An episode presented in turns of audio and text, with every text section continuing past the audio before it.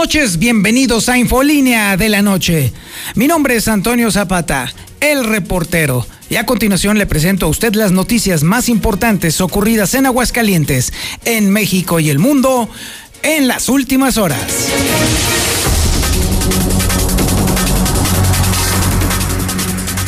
¿Sabe qué? Lo divertido de esta nota es que estuvimos aquí dando guerra. Y dale, que dale, que dale con que se debía de hacer esto. Y diez meses después, el tiempo y las circunstancias y el contexto nos dieron la razón. El gobernador determina una serie de restricciones y cierres, prácticamente un segundo confinamiento, que era inevitable, estaba cantado desde hace meses.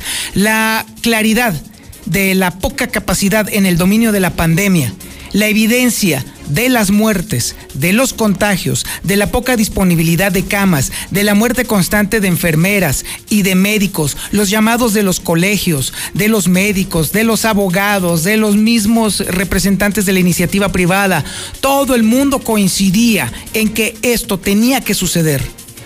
Diez meses después, finalmente sucede lo que tanto temíamos, el segundo confinamiento disfrazado de decreto que determinó el día de hoy el gobernador de Aguascalientes. Así pues, esto implica una afectación descomunal por segunda ocasión en la vida y en la economía de los aguascalentenses.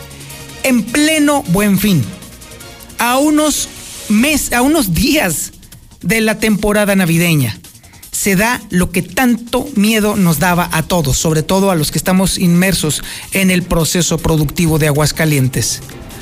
De esta, pocos se van a levantar. Sobre todo, teniendo en cuenta que muchos dicen que en poco o prácticamente nada, esto podrá aliviar el daño que ya en este momento ha sufrido Aguascalientes. Porque esto no sucede para prevenir. Esto sucede como respuesta de la catástrofe en la que se ha vuelto el manejo, entre comillas, de la pandemia. El gobierno del estado provocó un desastre económico, un desastre social y una hecatombe de salud. Esto apenas es una aspirina para un cáncer. Así pues, todo el mundo dice que llegan tarde las medidas que ha implementado el gobernador y que además son necesarias las multas para quienes no cumplan con lo que desde que empezó esto Estuvimos aquí en Infolínea insistiendo una y otra y otra y otra y otra vez que la gente se cuidara, que la gente se eh, preocupara por su salud y sobre todo que la gente acatara lo que decía el gobierno federal.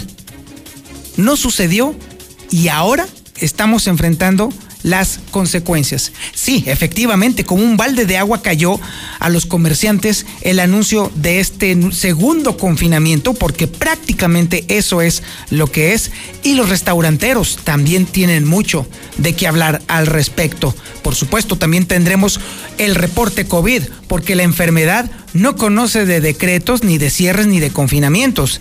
Sigue avanzando inexorablemente y los números son cada vez peores peores, mucho peores. Hablaremos también sobre cómo está el estado de salud del obispo, que ha registrado una ligerísima mejoría, pero aún, literal, no es para echar las campanas al vuelo. Y bueno, también hablaremos sobre el dislate más reciente por parte del gobierno del estado que vino del patronato de la feria, que a pesar de esto que estamos viviendo en este momento, ya se está preparando con todo para llevar a cabo una muy improbable Feria Nacional de San Marcos para el 2021. También tenemos la información policíaca más importante ocurrida en las últimas horas y la tiene César Rojo. Adelante César, buenas noches. Gracias, Toño. Muy buenas noches. En la información policial, información policíaca, pues imparable los suicidios el día de hoy aquí en Aguascalientes. Nada más tres en lo que va de este lunes. Un hombre de 40 años decide acabar con su vida en Pabellón de Arteaga otro hombre se mató en Calvillo y mujer de 40 años se ahorcó.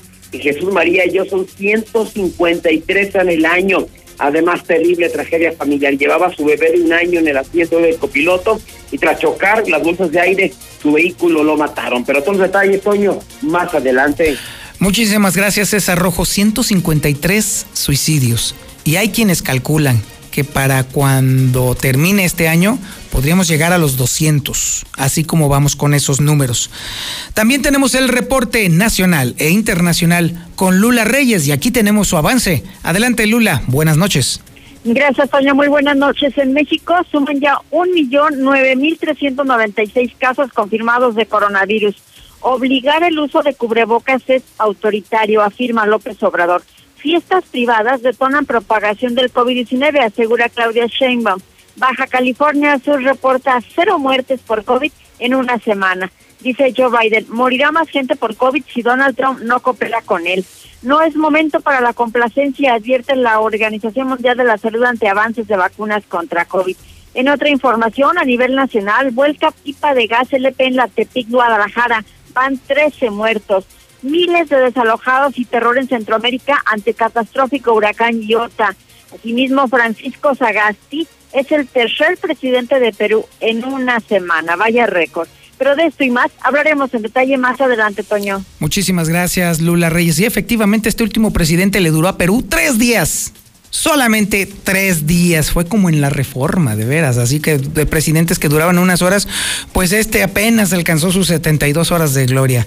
También tenemos la información deportiva más importante ocurrida en las últimas horas y la tiene el Zuli Guerrero. Adelante, Zuli, buenas noches. Muchas gracias, Antonio Zapata. Amigos, escuchen muy buenas noches. Ya hay horario para lo que será la ronda de la repesca o el repechaje en el balompié mexicano. Sábado estarán jugando Santos ante Pachuca y Chivas ante Necaxa. Domingo, Tigres ante Toluca y Monterrey ante Puebla. los que ya sabe, usted puede seguir a través de Star TV. Además, en Chivas, bueno, pues dolorosa la baja que tendrá el conjunto tapatío de Alexis Vega, quien está lesionado. También Federico Viñas, el delantero uruguayo de las Águilas del América, superó el coronavirus y podrá ser elegible ya para la ronda de cuartos de final. Y ahora que hablamos de coronavirus, Luis Suárez, el delantero también uruguayo de la Selección Nacional del Atlético de Madrid, es portador del COVID-19. Así es que esto mucho más, Antonio Zapata. Más Oye, Zuli, fíjate que estaría muy bien que te prepararas una quiniela para que ahorita al fin del programa que nos hagas tu pronóstico de esta jornada futbolera, ¿te parece? Pues estaría bien, pero del partido del engaño sagrado ante el Necaxa, pues eso no. Mira, el Necaxa ni bien ni mal. Y el engaño sagrado no lo puedo dar ni en pintura, así que ya te imaginarás. A eso me refiero. Hagamos una quiniela y a ver quién le pega, ¿te parece? Bueno, pues ojalá que gane menos peor. Ah, pues entonces pobre del Necaxa. Hecho pues, así le hacemos al final del programa. Este es el menú informativo que tiene para usted el día de hoy, Infolínea de la Noche, en este lunes 16 de noviembre del 2020. Está usted en la sintonía correcta, en el 91.3 de FM a nivel regional. En cadena nacional en el canal 149 del sistema satelital Star TV y por supuesto en las redes sociales más importantes de Aguascalientes a nivel mundial. Esto es Infolínea de la Noche.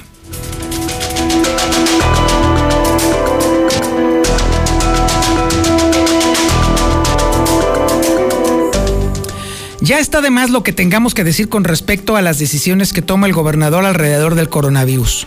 Lo dijimos durante 10 meses hasta el cansancio. Al final, el gobernador no tuvo más remedio que doblar las manos y hacer lo que tanto se le pidió durante tantos meses por parte de tantas personas y tantas organizaciones sociales y sobre todo por parte de médicos, por parte de enfermeras, por parte de representantes de la sociedad civil organizada. Es cierto, el segundo confinamiento es una realidad.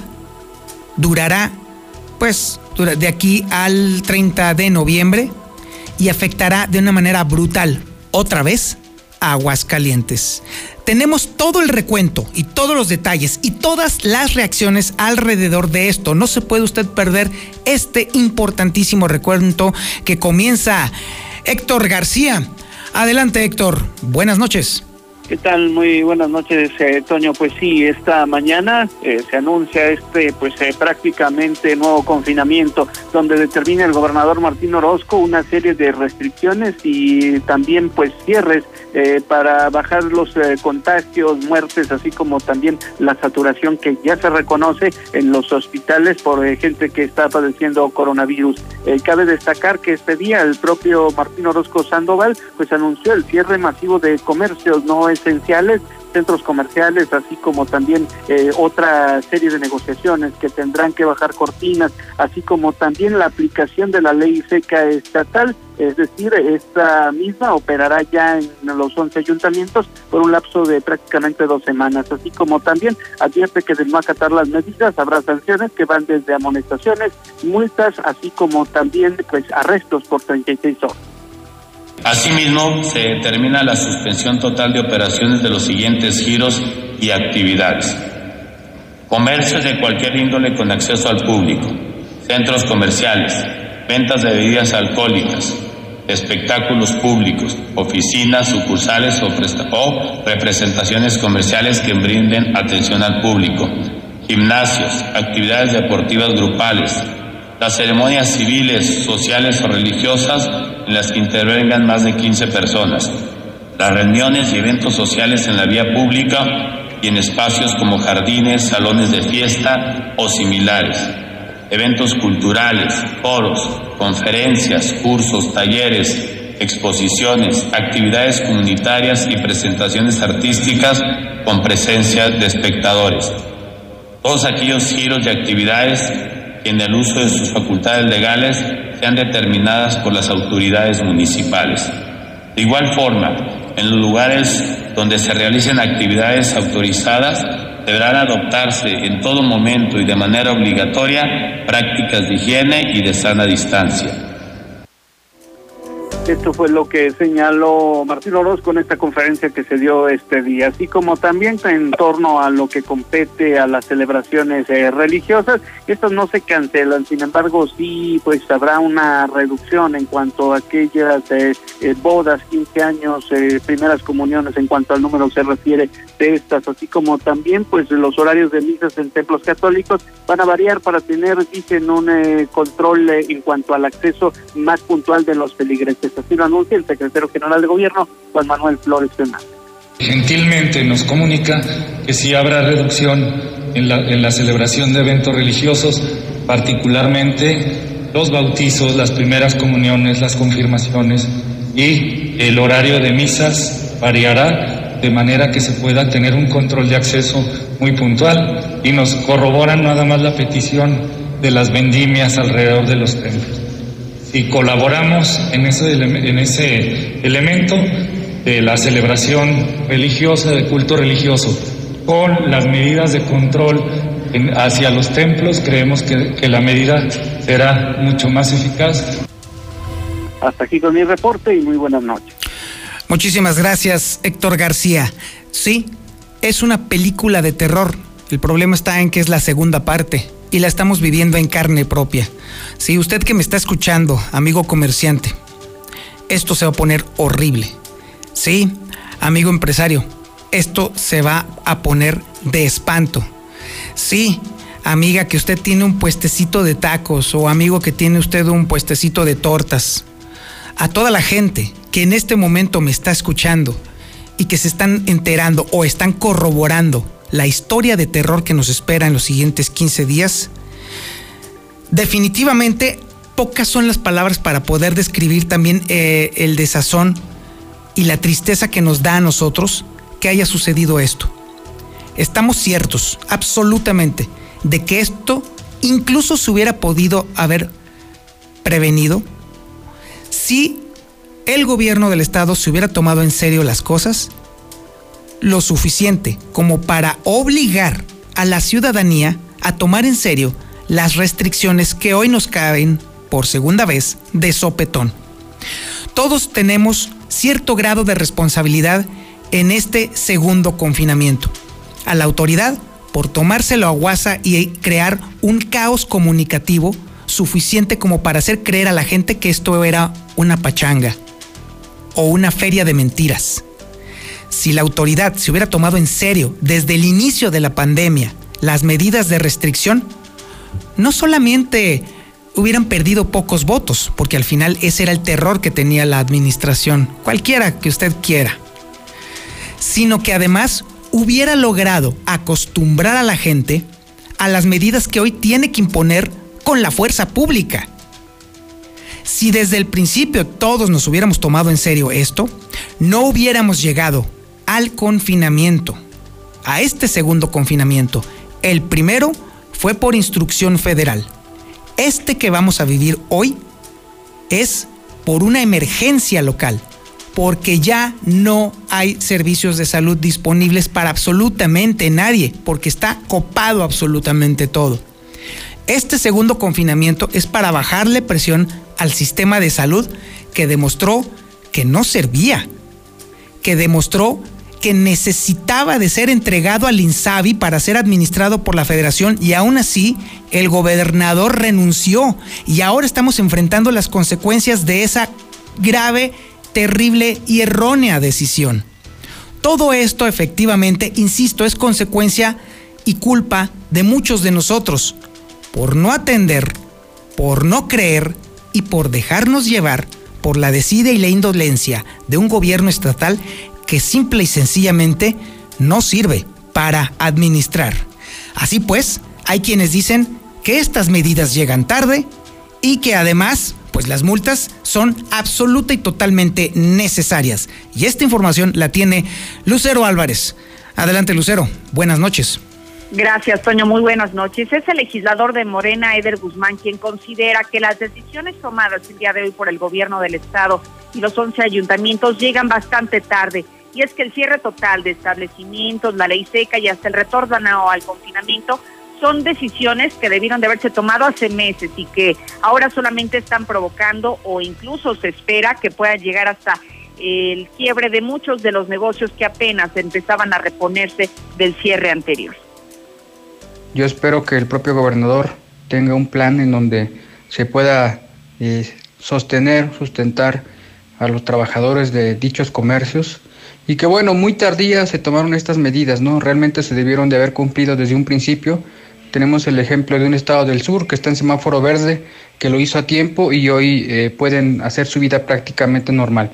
En Aguascalientes el propio gobierno dio un pésimo ejemplo, empezando por los borrachazos que se dieron de funcionarios públicos del gobierno del estado y fiestas que ellos mismos han propiciado. Entonces, eh, tardías, tardías estas medidas.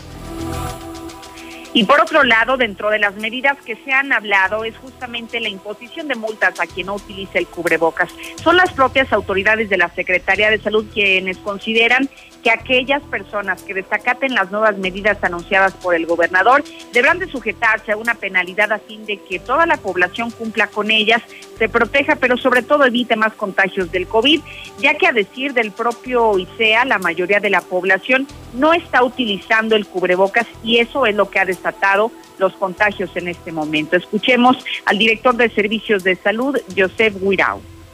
Yo, yo, no, yo, yo personalmente, yo Virao, yo no vería mal que si las personas no entienden, bueno, pues se les haga entender, ¿no? De alguna forma. Por ejemplo, sí yo he visto ahorita en algunos noticieros donde una persona se le dice, oye, ponte el cubrebocas, ponte el cubrebocas. Y si no lo hace, bueno, la autoridad tiene que sacarlo del lugar porque pone en riesgo la integridad de las demás personas. Digo, ahorita en mi secretaría, por ejemplo, donde yo trabajo, entra una persona o yo se me ocurre meterme sin cubrebocas, pues me van a echar para afuera. Es mi reporte para el auditorio. Muchísimas gracias, Lucero Álvarez. Y bueno, ¿quiénes son los que sufren más con esto? Definitivamente los que generan riqueza, los que mueven el dinero, las empresas. Ahí es en donde está la cosa más grave, porque definitivamente si no hay generación de dinero, no hay con qué pagar la nómina. Si no hay con qué pagar la nómina, es necesario despedir a la gente porque simple y sencillamente no hay con qué pagarles. Ese es el primer punto. El segundo punto, mientras más despidos haya, entonces la gente tendrá que restringir enormemente su nivel de gasto. Esta restricción de nivel de gasto le pega directamente a los pequeños changarros.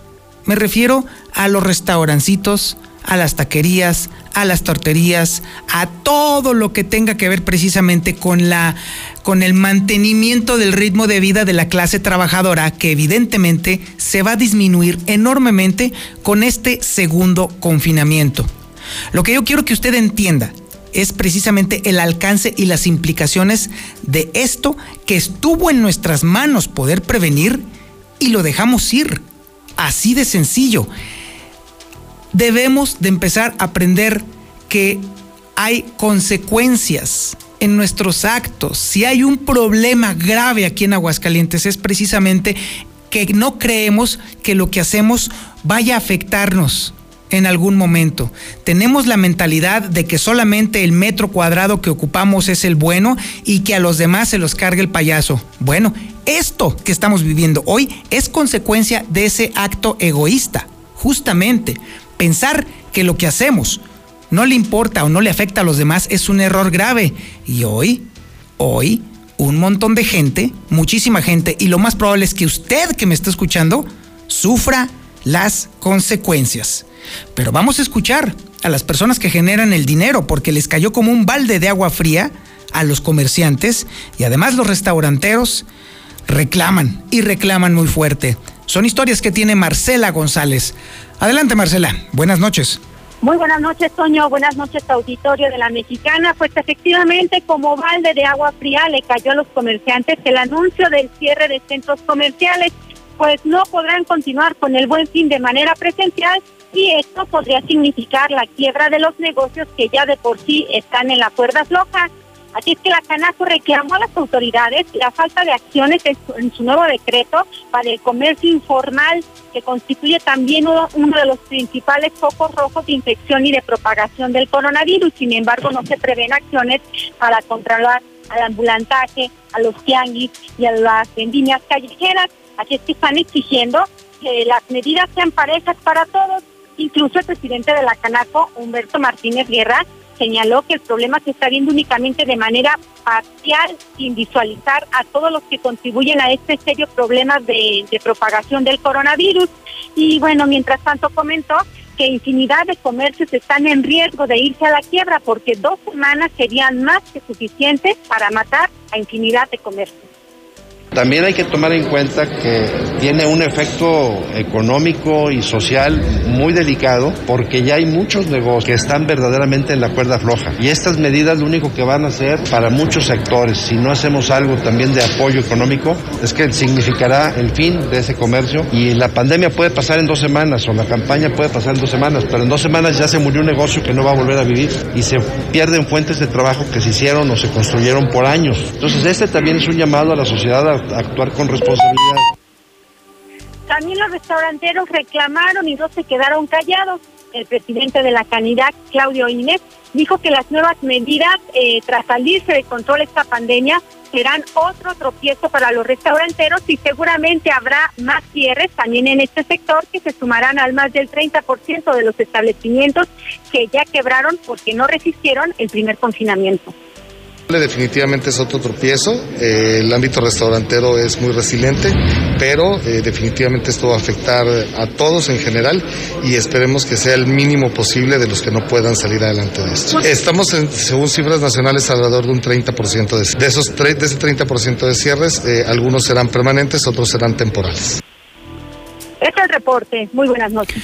Muchísimas gracias, Marcela González. Y bueno, ¿por qué el gobierno no atiende este reclamo? ¿Por qué la administración de Martín Orozco Sandoval no hace caso de lo que le están sugiriendo los restauranteros y los comerciantes y crea medidas paliativas que puedan sostener a las empresas? Yo le voy a explicar por qué. Porque el dinero público no se está usando para lo que debiera de usarse. Y le voy a refrescar tantito la memoria. Recuerde usted que hay 825 millones de pesos perdidos en el Instituto de Educación del Estado de Aguascalientes.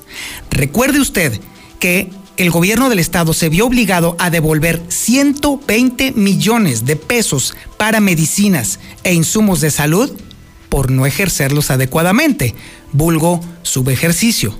Recuerde usted que la Secretaría de Desarrollo Económico se clavó más de 5 millones de pesos mochando los apoyos que le dio a sus amigos no a las empresas que están quebrando en este momento. Recuerde usted que Jorge López, el coordinador de comunicación social, se clavó un montón de dinero cuando estuvo de paso en el patronato nacional de la Feria Nacional de San Marcos y como secretario de Turismo en vez de dirigirlo a apoyar a las empresas que atraen turismo aquí en Aguascalientes o que atraen visitantes durante la Feria Nacional de San Marcos. ¿Ya ve por qué no tiene dinero el gobierno? Porque tiene enquistado una runfla de ladrones que solamente se han dedicado a chuparle la sangre al gobierno del estado y por eso no hay dinero para usted, no hay dinero para su empresa, no hay dinero para usted, amigo trabajador, no hay dinero para sostener a ese pequeño restaurante que va a tener que cerrar usted, señora. No va a haber dinero para salvarle la vida a ese médico que se está muriendo no va a haber dinero para salvarle la vida a esas enfermeras que se están muriendo. No va a haber dinero para las empresas que poco a poco apenas empezaban a surgir porque la SEDEC es, eh, digamos, muy ligera con los amigos y muy generosa con los cuates. Ese dinero no es para usted, es para la gente que le chupa todos los días ese dinero al gobierno del estado y que a usted, por 500 pesos durante la campaña, les entregó el poder. Vamos a una pausa publicitaria y regresamos. Esto es Infolínea de la Noche. Si te preguntan qué estación escuchas, responde La Mexicana. ¿Y cómo está tu hija? Contenta. Trabajará como capacitadora asistente electoral en el INE. Ya llevaba buscando hace un buen. Es para capacitar a quienes cuentan los votos, ¿verdad? Es más que eso. Se va a unir a una gran causa y hará su parte por la democracia. Ella buscaba un trabajo y encontró una gran misión. Ingresa a INE.mx y conoce la convocatoria para ser parte del equipo que capacitará a quienes contarán los votos en las elecciones más grandes de la historia. El 6 de junio, tu voto sale y vale. INE. Las y los diputados representamos a todas y todos los mexicanos sin excepción. En un espacio público donde discutimos, modificamos y aprobamos leyes en beneficio de la ciudadanía. Las y los 500 diputados trabajamos para mejorar y atender temas como salud, educación, seguridad e igualdad entre mujeres y hombres. Acércate, infórmate y participa en las decisiones. Cámara de Diputados, Legislatura de la Paridad de Género. Esta época nos ha mostrado que, como buenos mexicanos, de una u otra manera, pero salimos adelante. Que improvisamos, como sea. El chiste es seguirle. Que aún guardando distancia, seguimos bien unidos. Porque tu negocio no se detiene, hoy lo más seguro es cobrar con CODI desde tu celular. Así, nos cuidamos y apoyamos como buenos mexicanos. CODI, desarrollado por el Banco de México. Soy más, más alcohólico que drogadicto, pero ya al último empecé a probar lo que es la piedra y la cocaína. Fue cuando murió mi hija. Muchos padres que estaban ahí en la sala de espera sacaban a sus hijos este, cargando y, yo tuve que sacar a mi hija en un ataúd. Lamentablemente no pude hacer nada por ella. En el momento que murió mi, mi hija, realmente hasta los perros lloraban conmigo. El mundo de las drogas no es un lugar feliz. Busca la línea de la vida. 800-911-2000. Total, voy a ser policía. Le saca uno la verdad a las personas, como sea, de guacanazos, a meterles la macana eléctrica. Éramos los halcones. Creí que era un bebedor social y que podía dejar de beber cuando yo quisiera, ¿no? Y no fue así. Perder familia, tocar un fondo de sufrimiento muy cabrón, de esos delirios visuales, ver cómo me comían las arañas, los alacranes. El mundo de las drogas no es un lugar feliz. Busca la línea de la vida. 800-911-2000. ¿Sigues pagando renta? Olvídate de eso. Y decídete por tu propia casa ya. En Monteverde podrás tenerla desde 374 mil con muros independientes, ecotecnologías y todo lo que necesitas para ti y tu familia. Aquí sí te alcanza. Al norte de la ciudad. Comunícate al 912-7010 y conócenos. Grupo San Cristóbal, la casa en evolución. Ya se aproxima el invierno. ¿Realmente te sientes listo? En este tiempo de contingencia y la llegada de la influenza, lo mejor es nutrir a nuestro sistema con Biogénica Defensas. De venta en farmacias Biogénica, a un lado de Cantia, o llama al 449-919-5602. Con Biogénica Defensas, aportas defensas a tu organismo. Imparable el crimen en Aguascalientes. Nuevamente en el fraccionamiento Río San Pedro, una persona que regresaba de viaje se llevó la terrible sorpresa de que las ratas habían ingresado a su propiedad, robando de la caja fuerte cerca de 3 millones de pesos entre dinero, joyas y documentos. Equípate con cámaras de videovigilancia, alarmas y toda la tecnología para cuidar a tu familia. Protege tu patrimonio con Red Universal, tu aliado en seguridad. 449-111-2234. En Central de Gas apoyamos a nuestros adultos mayores con un descuento especial presentando su credencial del INAPAM. Llama al 449-912-2222 y regístrate. El descuento es válido hasta el 30 de noviembre. En esta temporada de frío, Central de Gas apoya a los adultos mayores llamando al 449-912-2222. Uno, dos, tres. Con COP siempre puedes contar. Para la escuela, para tu negocio, para un imprevisto o hasta para darte un gustito. COP te presta. Solicita hoy mismo tu práctico. El crédito a tu medida, porque hoy nos toca seguir. En Cooperativa Financiera seguimos dando crédito a tus proyectos. Búscanos en Facebook o ingresa a www.copdesarrollo.com.mx.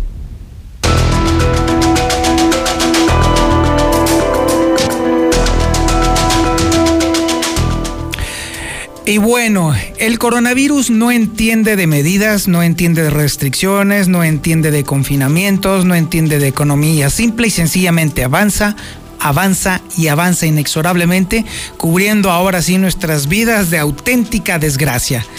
El reporte, los datos, las cifras, las estadísticas las tiene Lucero Álvarez.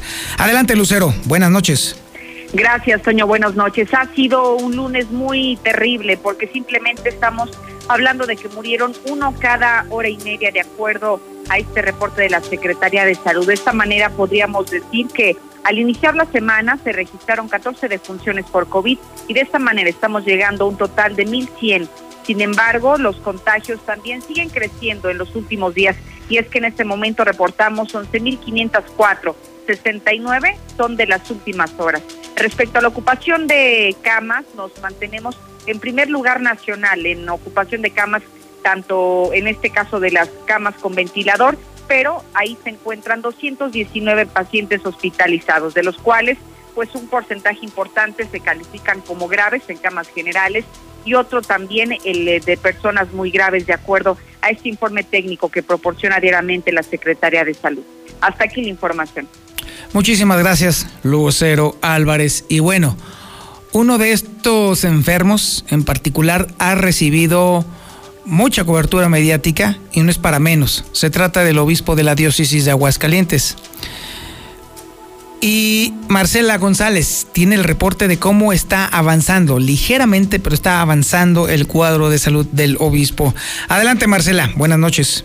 Muy buenas noches, Toño. Buenas noches, auditorio de la Mexicana. La evolución del estado de salud del obispo José María de la Torre Martín es muy lenta, con ligeros estancamientos, pero afortunadamente no hay retrocesos. Los médicos que lo atienden informaron que está evolucionando lento, pero es una buena señal que su cuadro no se haya complicado durante el pasado fin de semana. También ha mejorado en relación a la insuficiencia renal y tolera la hemodiálisis es una ventaja que no empeore, reconocieron sus médicos que están a cargo de, su atención en el Hospital Hidalgo en el área de cuidados intensivos. Y por su parte, el vocero del obispado, Rogelio Pedrosa, él también señaló que no hay cambios en su estado de salud y aunque sigue grave, afortunadamente dentro de la gravedad se encuentra estable. Bueno, básicamente es lo mismo. Gracias a Dios está estable, sigue grave pero estable. Más bien tenemos que pedirle a Dios que nos ayude para que salga bien, se vaya recuperando. No hay una nueva notificación, afortunadamente, aunque esté grave, pero sigue estable. No ha empeorado. Y no, y eso nos ayuda a tener también esperanza en, en la salud de nuestro Señor Obispo. Más bien pedirle a la población, a los católicos, que sigamos haciendo oración por su salud. ¿sí? Hasta ahorita eso es lo que puedo decir. Finalmente, el vocero reiteró este llamado a toda la diócesis de Aguascalientes a mantenerse en oración por la recuperación del obispo. Es mi reporte. Muy buenas noches. Muchísimas gracias, Marcela González. Y bueno, ante eh, ante el comportamiento que ha tenido el coronavirus en Aguascalientes, ya usted escuchó los datos de Lucero Álvarez, y ante la evidencia de que este bicho no respeta jerarquías, y ahí tiene usted el tema del obispo que ha relatado Marcela González, aún así, el gobierno del estado sigue especulando con la posibilidad de llevar a cabo la Feria Nacional de San Marcos. Es muy desafortunado, es muy grave que aún que, la narrativa gubernamental haga como que las cosas no están sucediendo.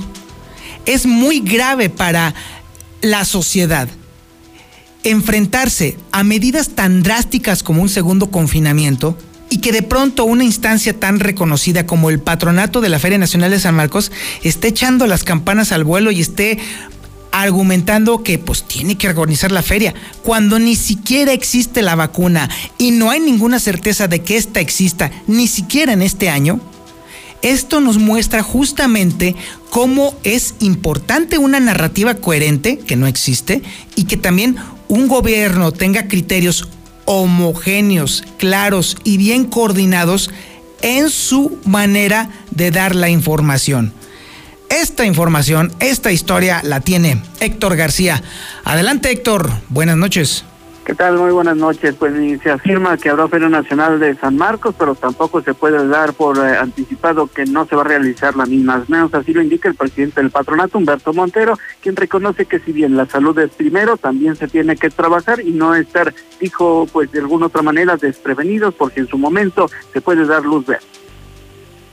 No, digamos, hay que estar listos, ¿eh? La salud es primero y creo que eso es lo que estamos generando y estamos aquí por un tema de salud, todo el sector económico, todo el tema de, del Estado y creo que la, la pandemia, las circunstancias mundiales y las que estamos viviendo aquí en Aguascalientes hay que generarlas. No podemos estar desprevenidos por cualquier cosa, siempre hay que estar preparados para cualquier proyecto ni ni no. Sin embargo, pues sí, eh, como se ha visto, se está prácticamente ya anunciando en la Feria de San Marcos 2021. Hasta aquí con mi reporte y muy buenas noches.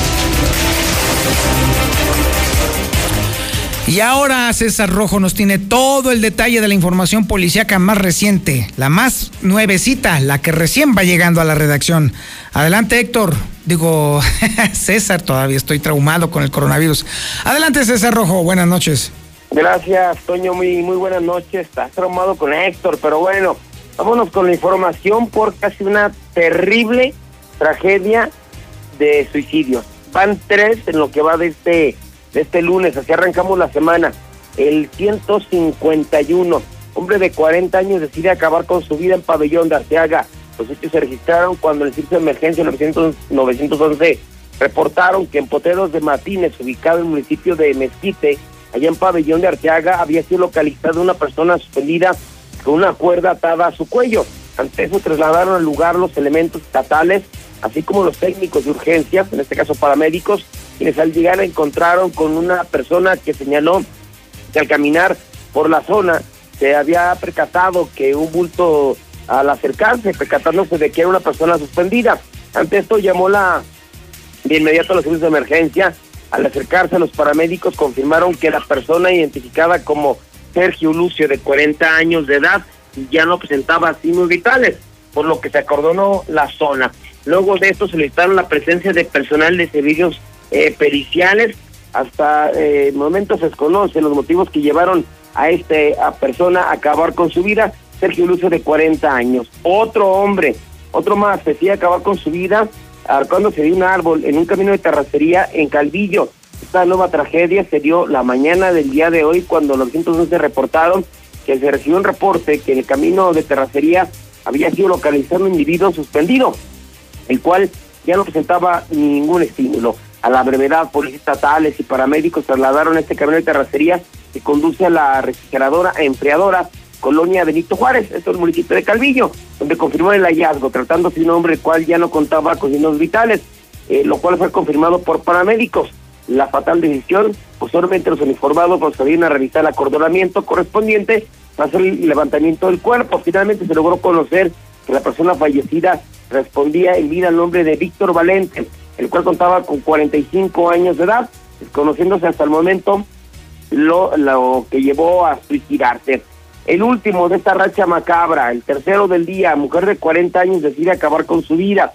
Los hechos se dieron cuando los visitos 11 reportaron que en la calle Paseo de San José de Gracia, el fraccionamiento Paseo de Aguascalientes, en el municipio de Jesús María, una persona había sido encontrada suspendida con una cuerda atada a su cuello. Ante esto, trasladaron al lugar los elementos estatales y paramédicos y al llegar se encontraron con un Jorge Isaac de 43 años, quien al ser cuestionado eh, señaló que había salido de su domicilio.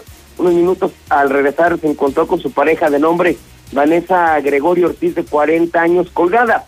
Ante esto procedieron a cortar las cuerdas y al percatarse de que no respiraba llamó de inmediato a los servicios de emergencia al ser revisada por los pacientes, eh, los paramédicos confirmaron que ya no presentaba signos vitales, por lo que los oficiales acordaron en la zona y solicitaron la presencia de periciales. Cabe mencionar que esto ya es el suicidio 153 del año aquí en Aguascalientes. Y también terrible tragedia familiar. Llevaba a su bebé de un año en el asiento del copiloto y tras chocar las bolsas de aire, su vehículo lo mataron. Además del dolor, tuvo que ser detenido por las autoridades. En los hechos de la madrugada de este lunes, cuando los servicios de emergencia reportaron que el cruce de las calles Zaragoza e irrigación de la colina Palo Alto, allá en Pabellón de Arteaga, se habría registrado un choque entre dos vehículos, un choque frontal. Al llegar, las autoridades se encontraron con un Jetta color plata, cuyo interior se encontraba el conductor de nombre Marlon Froilán, de 22 años, vecino de Rincón de Romos. De la misma forma, en el interior del vehículo se encontraba un menor de edad de nombre Michael, vecino también de Pabellón el cual se encontraba gravemente lesionado, por lo cual fue abordado una ambulancia y llevado al hospital de Pabellón de Arteaga, donde minutos después perdió la vida. De acuerdo a lo que señaló Marlon, circulaba en condiciones normales cuando de pronto se encontró de frente con un, con un vehículo Chevrolet de un color negro, con placas de Missouri. Debido al golpe se activaron las bolsas de aire, la cual golpeó al pequeño que quedó inconsciente en el asiento del copiloto. Por su parte, el conductor del Chevrolet se retiró del lugar aludiendo pues diciendo que los daños de su vehículo pues, de gravedad. Ante eso, el conductor del Jetta, el papá del niño, fue asegurado trasladado a la Fiscalía General para deslindar cualquier tipo de responsabilidad. Si es que esto está, híjoles, no lo, recomendable llevar un niño, un bebé en el asiento de, del copiloto, y ahí están las consecuencias. Toño, hasta aquí mi reporte. Muy buenas noches. Muy buenas noches, mi estimado César. Y sí, efectivamente, es increíble que todavía haya quienes no crean que las bolsas de aire pueden matar a los niños, sobre todo a los más pequeños. Incluso aunque los ponga usted en su canastita o en su asiento adaptado para vehículos, lo peor que usted puede hacer es colocarlos de forma de que un eventual accidente pudiera detonar la explosión de la bolsa de aire. Eso es gravísimo muchos niños, muchos niños en el mundo han muerto de esa forma terrible y dramática. Y bueno, ahora es momento de la información nacional e internacional y la tiene Lula Reyes. Adelante Lulita, muy buenas noches. Gracias, eh, Toño, muy buenas noches. En México suman un millón nueve mil trescientos noventa y seis casos confirmados acumulados de COVID y hay también ya 98 mil ochocientos sesenta y muertes por coronavirus. En las últimas 24 horas México registró 2.874 nuevos casos y 319 muertes. Obligar el uso de cubrebocas es autoritario, dice López Obrador. El presidente afirma que su administración no recurrirá a acciones de sometimiento a la ciudadanía ante el COVID. Asegura que la sociedad se ha portado bien. Fiestas privadas detonan propagación del COVID. La jefa de gobierno de la Ciudad de México llamó a los ciudadanos a evitar las reuniones, pues el riesgo de contagio es alto y recordó que por ello en los bares de la Ciudad de México se decidió terminar con el programa Reabre. Baja California Sur está reportando cero muertes por COVID-19 en una semana. Ha tenido Baja California un descenso de los casos y de funciones por coronavirus. La última semana no se reportaron muertes por la enfermedad. Dice Joe Biden, morirá más gente por COVID si Donald Trump no coopera con él. Joe Biden advirtió que la peor consecuencia de la obstrucción de Donald Trump al proceso de transición es que morirá más gente por COVID-19. No es momento para la complacencia, advierte la Organización Mundial de la Salud ante avances de vacunas. El director general de la OMS, Tedros Adhanom, advirtió hoy de que no es momento para la complacencia, pese a los resultados positivos de vacunas, de las vacunas experimentales contra el COVID-19, sobre todo ante el fuerte aumento de casos en regiones como Europa o América. En otra información a nivel nacional, vuelca pipa de gas LP en la autopista Tepic-Guadalajara. Van 13 muertos hasta este momento. La pipa de gas pertenece a la empresa Gómez Morín Torres. El conductor perdió el control. Los vehículos calcinados fueron un auto Honda tipo City, una camioneta tipo vagoneta. Miles de desalojados y terror en Centroamérica ante catastrófico huracán Iota. Nicaragua y Honduras, aún sin recuperarse por el paso de ETA, se enfrentan al catastrófico huracán Iota, que actualmente es categoría 5 y que acaba de estar ya en estos países. Francisco Sagasti es el tercer presidente de Perú en una semana. El Congreso de Perú elige al parlamentario Francisco Sagasti del Partido Morado como nuevo presidente del país. Este es el tercero en el cargo en una semana. Hasta aquí mi reporte. Buenas noches. Y ahora nos vamos con la superquiniela que nos ha preparado el Zuli Guerrero, pero antes la información deportiva. Adelante, Zuli, buenas noches. Muchas gracias, eh, Antonio Zapata, amigo lo escucho muy buenas noches. Comenzamos con la actividad de fútbol. Ya están definidos los horarios de lo que sea la repesca o el repechaje de este torneo Guardianes 2020 de los que usted puede seguir a través de Star TV y también de la mexicana. Ya sabe usted que es la estación oficial del balompié mexicano. El sábado 21 de noviembre a las 7 de la noche, Santos estará recibiendo a Pachuca. Mi pronóstico para este encuentro, bueno, pues gana el conjunto de los Tuzos del Pachuca. Además, en ese mismo día, sábado 21 a las 9 de la noche en Tierras Zapatías, el engaño sagrado recibe al Necaxa. Mi pronóstico, pues, de los males el peor, que gane el Necaxa. Bueno, Tigres ante Toluca será el domingo 22 de noviembre a las 7 de la noche, gana Tigres. Y además eh, también ese mismo día, pero a las 9 con 10 minutos, Monterrey ante Puebla. Creo que los Rayados de Monterrey, actual campeón, pueden imponerse ante la franja del Puebla. Ese es el pronóstico de un servidor. Por cierto que en Chivas, bueno, pues el día de hoy van a conocer la baja de su delantero Alexis Vega, quien se encuentra con un esguince de segundo grado en su tobillo derecho. Esto sucedió en el partido anterior amistoso que sostuvo la selección sub-23, donde acudió el jugador Alexis Vega ante Cruz Azul, el partido amistoso el día de ayer y bueno, el jugador eh, Nacho eh, pues eh, prácticamente se le barrió pues en Ignacio Rivero, lesionándole así pues el tobillo. Ricardo Pérez el día de hoy a través de un comunicado considera que fue una pues prácticamente una jugada imprudencial, una lesión artera y piden la inhabilitación del jugador de Cruz Azul. Ya veremos si la federación o en este caso la Liga MX lo determina sí o no. Además, Osvaldo Sánchez, el saquero de Chivas, dice que no son favoritos los tapatíos para la serie contra Necaxa. También México está más que listo para enfrentar mañana a su similar de Japón, donde por cierto pues la escuadra tricolor tiene la baja del cachorro Montes por una lesión muscular, no podrá haber acción en el compromiso de mañana.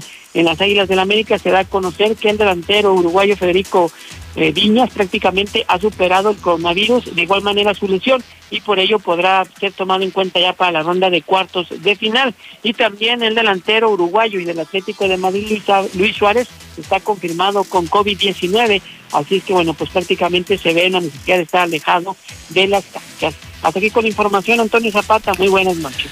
Muchísimas gracias, mi estimado Zuli. Esta ha sido toda la información que necesita usted conocer. Aquí la escuchó en Infolínea. Muchísimas gracias por su atención a este espacio informativo y como todas las noches, la recomendación de Antonio Zapata, el reportero.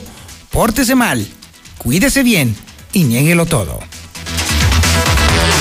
Si te preguntan qué estación escuchas, responde La Mexicana. Llegó el momento de complacer a tu auto. En el buen mes, Autodistribuidores del Centro tienen las refacciones con un 15% de